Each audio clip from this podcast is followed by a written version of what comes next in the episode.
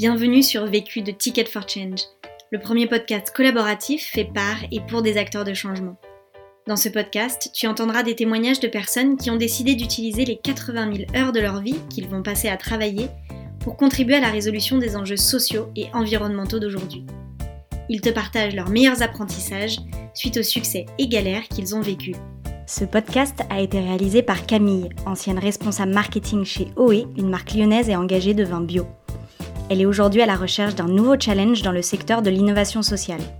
Si tu souhaites toi aussi réaliser tes propres podcasts, rendez-vous sur notre site ticketforchange.org où tu trouveras l'accès à notre formation en ligne. Et si tu apprécies Vécu, n'hésite pas à nous laisser un commentaire et une pluie d'étoiles sur Apple Podcast. À jeudi prochain et bonne écoute. Je n'ai qu'une question à vous poser. C'est quoi la question? C'est quoi le problème? Vécu À chaque galère, Des retours d'expérience pour gagner du temps et de l'énergie.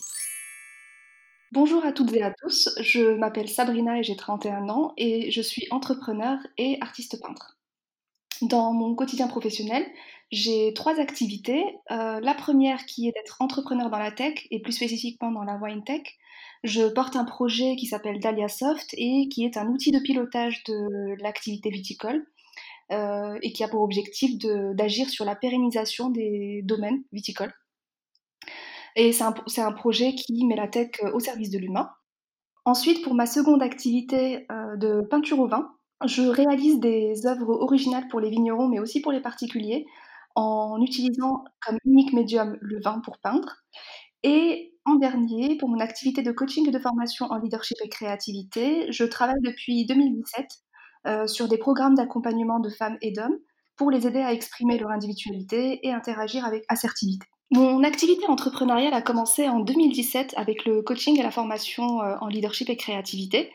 Et finalement, c'est une écoute euh, privilégiée du client et un intérêt fort pour les clients que j'ai eus, que j'ai pu développer une activité à la fois en tant qu'entrepreneur tech et en tant qu'artiste peintre dans le même milieu, qui est le milieu du vin. Aujourd'hui, je continue à intervenir auprès des femmes et des hommes dans leur développement personnel et professionnel. En revanche, je limite mes interventions afin de pouvoir me consacrer pleinement à mes activités d'entrepreneuriat et de peinture.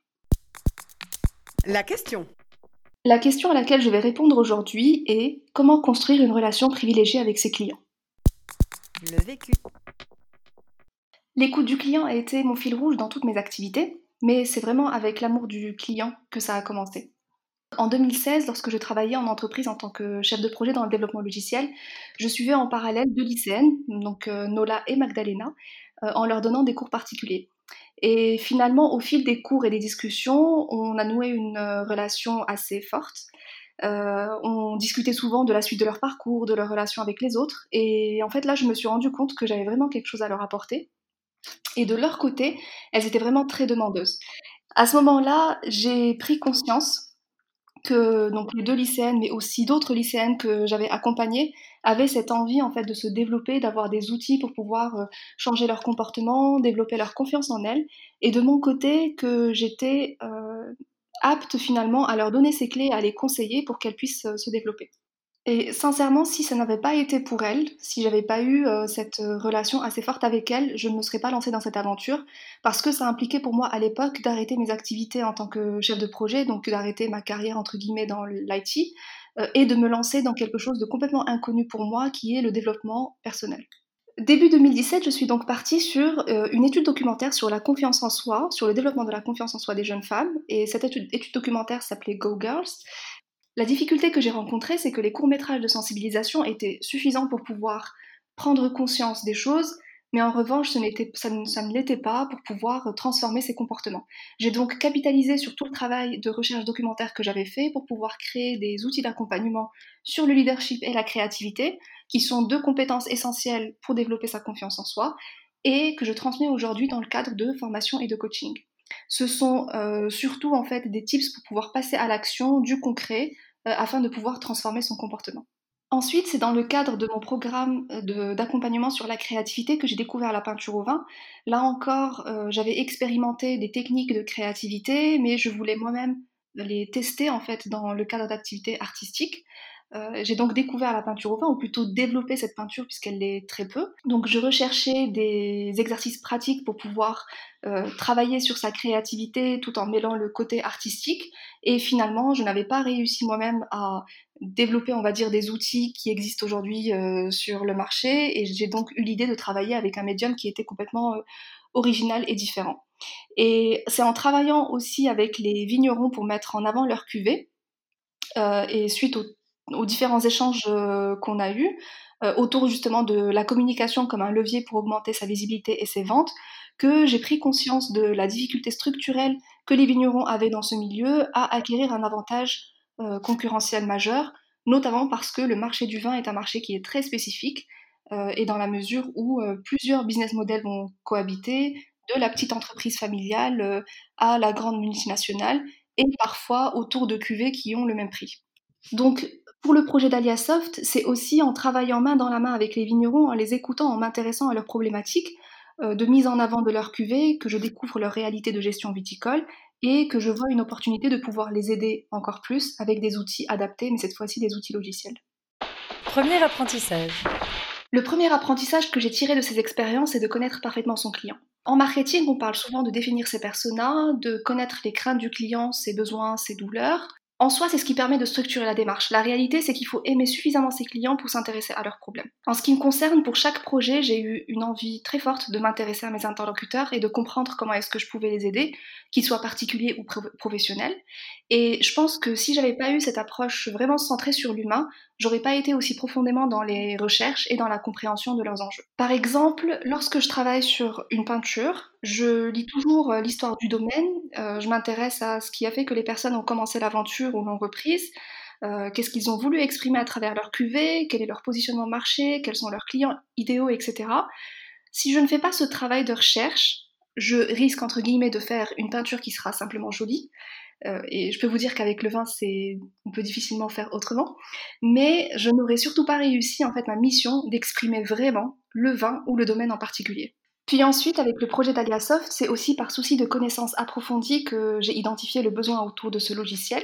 Donc euh, c'est un outil de décisionnel qui permet aux vignerons d'avoir de la visibilité sur leur activité et qui va les aider à exploiter tout le potentiel de leur domaine. Mais vous vous demandez très certainement comment est-ce qu'on peut passer des collaborations artistiques au développement logiciel. Moi, je dirais que c'est une combinaison d'écoute client et de hasard. Euh, c'est ce qui pourrait même définir euh, une opportunité marché.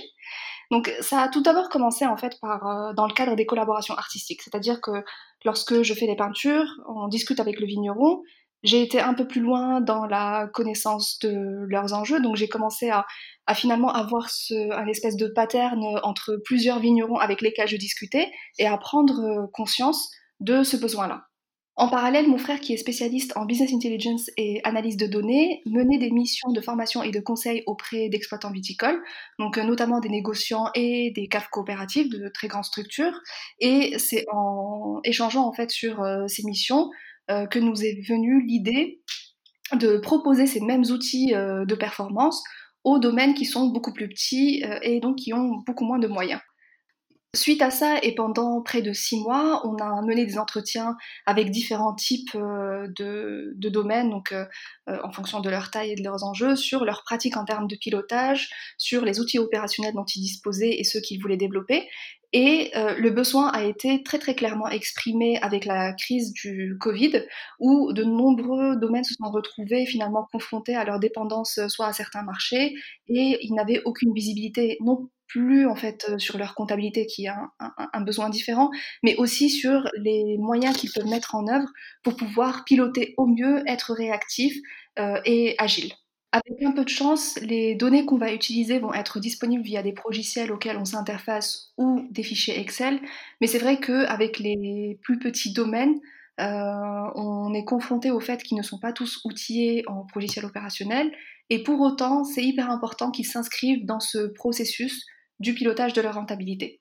Donc pour cette même cible, ce qu'on a voulu proposer en plus des accompagnements euh, ponctuels d'audit, de processus et de reporting annuel, c'est euh, une sorte euh, d'environnement de simulation pour pouvoir amorcer une acculturation digitale, si on peut dire. Donc, ce qu'on a fait en fait, c'est qu'on a été un peu plus loin dans la démarche et on a modélisé un domaine de A à Z, un domaine qui est modulable par le nombre de CQV produits, leur catégorie, mais aussi les types d'activités euh, vitivinicoles, œnotouristique, restauration, hébergement. Et ça nous donne à la fois un showroom de nos solutions, mais aussi un environnement dans lequel ces petits domaines, en fait, les exploitants de ces domaines, vont pouvoir venir manipuler des outils pour prendre conscience de là où ils peuvent aller, jusqu'où est-ce qu'ils peuvent aller dans le, pilotage de leur rentabilité. Et par la suite, donc euh, les, pousser finalement à mettre en place euh, à la fois des processus qui sont plus adaptés à leur activité, mais aussi des outils pour ce faire. Pour conclure, la connaissance du client, c'est un travail de recherche et d'échange qui demande vraiment beaucoup de temps et d'investissement, mais on a moyen de ne pas le vivre comme une tâche contraignante si on les aime suffisamment. Parce que c'est vraiment une opportunité de construire une offre très pertinente et euh, par la suite de construire aussi la base d'une relation à haute valeur ajoutée avec une communauté authentique.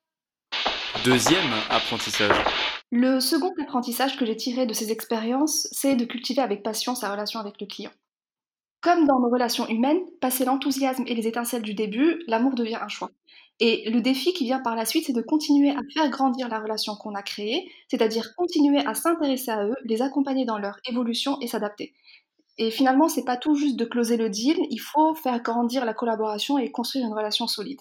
Et ça, on ne peut le faire que si on a cette volonté authentique d'intérêt porté à l'autre, de vouloir lui donner continuellement.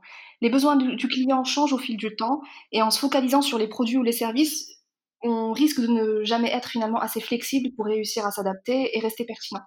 Il faut tout simplement prendre conscience que le client n'a pas besoin de notre produit en particulier. Lui, il a besoin d'évoluer d'un point A à un point B. Et souvent, en fait, le point B, c'est Enfin, c'est pas toujours très clair dans sa tête. En envisageant la relation comme une aventure dont on veut être le compagnon privilégié, on va rester suffisamment ouvert pour faire évoluer notre offre et euh, finalement transformer les problèmes que va rencontrer le client lui aussi tout au long de son évolution en opportunités pour continuer à collaborer. Et enfin, la meilleure chose qu'on récolte, c'est que ça développe des relations très fortes dans les deux sens. Et ce, quelles que soient les activités. Par exemple, pour ma part, que ce soit dans le coaching ou alors dans les activités de peinture, euh, donc tout ce qui est en rapport avec l'artistique, euh, ou euh, tout ce qui est en rapport avec le développement logiciel, j'ai très souvent en fait des échanges très touchants avec euh, mes interlocuteurs, avec mes clients, et chacun de nous finalement est convaincu de la valeur de cette relation.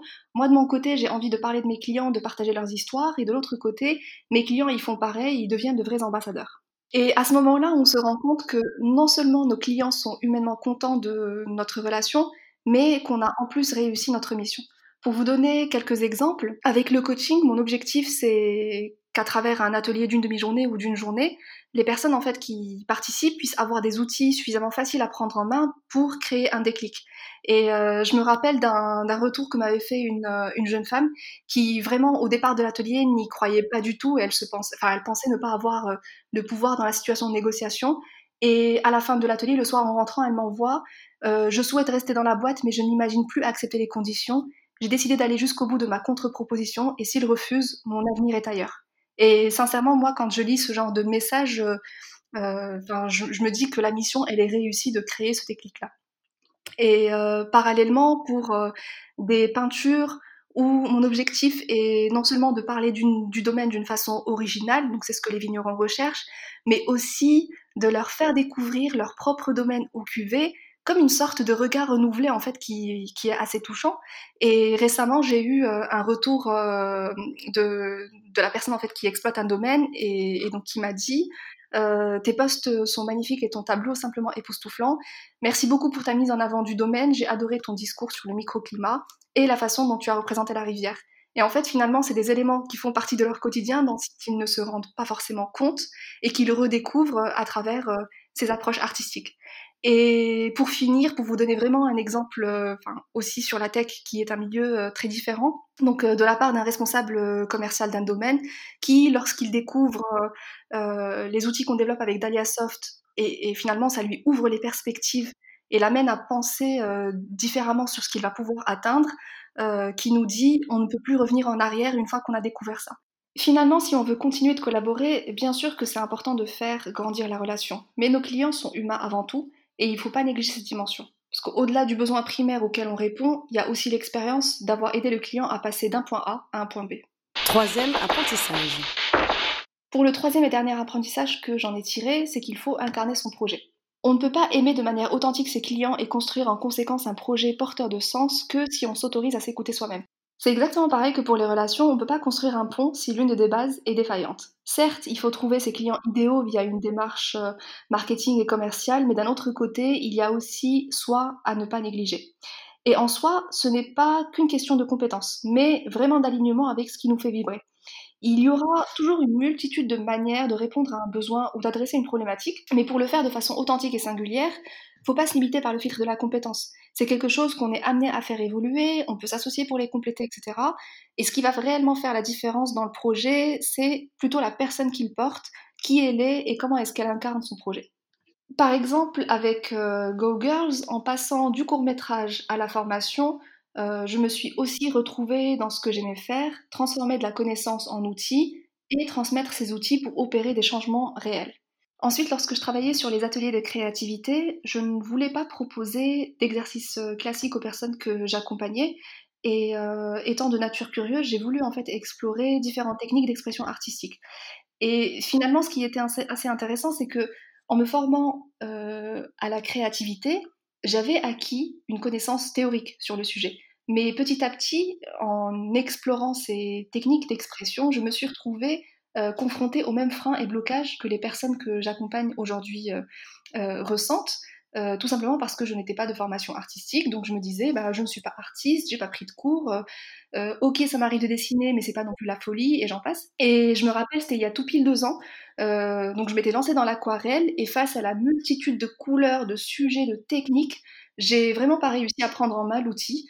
Et, et, finalement, je me suis rappelé que l'objectif, c'était d'expérimenter l'aquarelle, pas de devenir aquarelliste. Et à partir de ce moment, j'ai pensé à tout ce que je pouvais utiliser comme médium liquide pour le faire, et le vin m'est venu assez rapidement. Donc euh, petit à petit, j'ai mis en pratique les techniques que j'avais apprises pour développer mes créations, notamment en exploitant la contrainte, en développant les associations d'idées ou euh, en travaillant sur euh, la pensée divergente. Pour mon activité artistique, finalement, si je n'avais pas été fidèle à moi-même dans ma façon de, faire les choses, de créer, euh, je serais finalement passée à côté d'une opportunité euh, bah, formidable de développer une technique euh, très peu connue, mais aussi de, découvrir tout l'univers du vin et donc l'opportunité qui s'est ouverte à moi avec Dahlia Soft. Avec ce projet, en plus de contribuer à la préservation du patrimoine et du savoir-faire viticole, je retrouve aussi ce qui me fait vibrer. Et je vous en parlais tout à l'heure avec le coaching, c'est vraiment la transformation de la connaissance en outil, parce qu'avec Dahlia Soft, on transforme de la donnée brute en information pertinente pour la prise de décision, donc euh, pour le pilotage des domaines viticoles, et on contribue ainsi à pérenniser ces entreprises. Conseil pour gagner du temps. En termes de connaissances clients, mon conseil pour gagner du temps, c'est d'avoir une prise de notes structurée et toujours à la portée, la moindre information peut être utile et on peut par la suite croiser toutes les infos et capitaliser dessus en vraie connaissance. Et ça permet aussi de se libérer l'esprit pour faire autre chose que juste de la gestion de mémoire. Conseil pour gagner de l'énergie. Ensuite, pour euh, gagner d'énergie, c'est de s'investir consciencieusement dans les activités pour se ressourcer. Ce ne sera pas uniquement des passe-temps, mais vraiment comme une activité nécessaire au bon fonctionnement du reste, euh, parce qu'il ne faut pas oublier que si notre verre est vide, on ne peut rien donner. L'autre question la question que je me pose en ce moment, c'est comment maintenir la proximité avec le client quand on réfléchit à la scalabilité, que ce soit automatiser la formation sans perdre les échanges, ou euh, développer à plus grande échelle le projet logiciel euh, tout en gardant une connaissance fine de mes clients. Vu, vécu, vaincu. Pour plus de vécu, clique vécu.org. Je voulais te dire, sais, on, a tous nos petits problèmes. Vécu by Ticket for Change.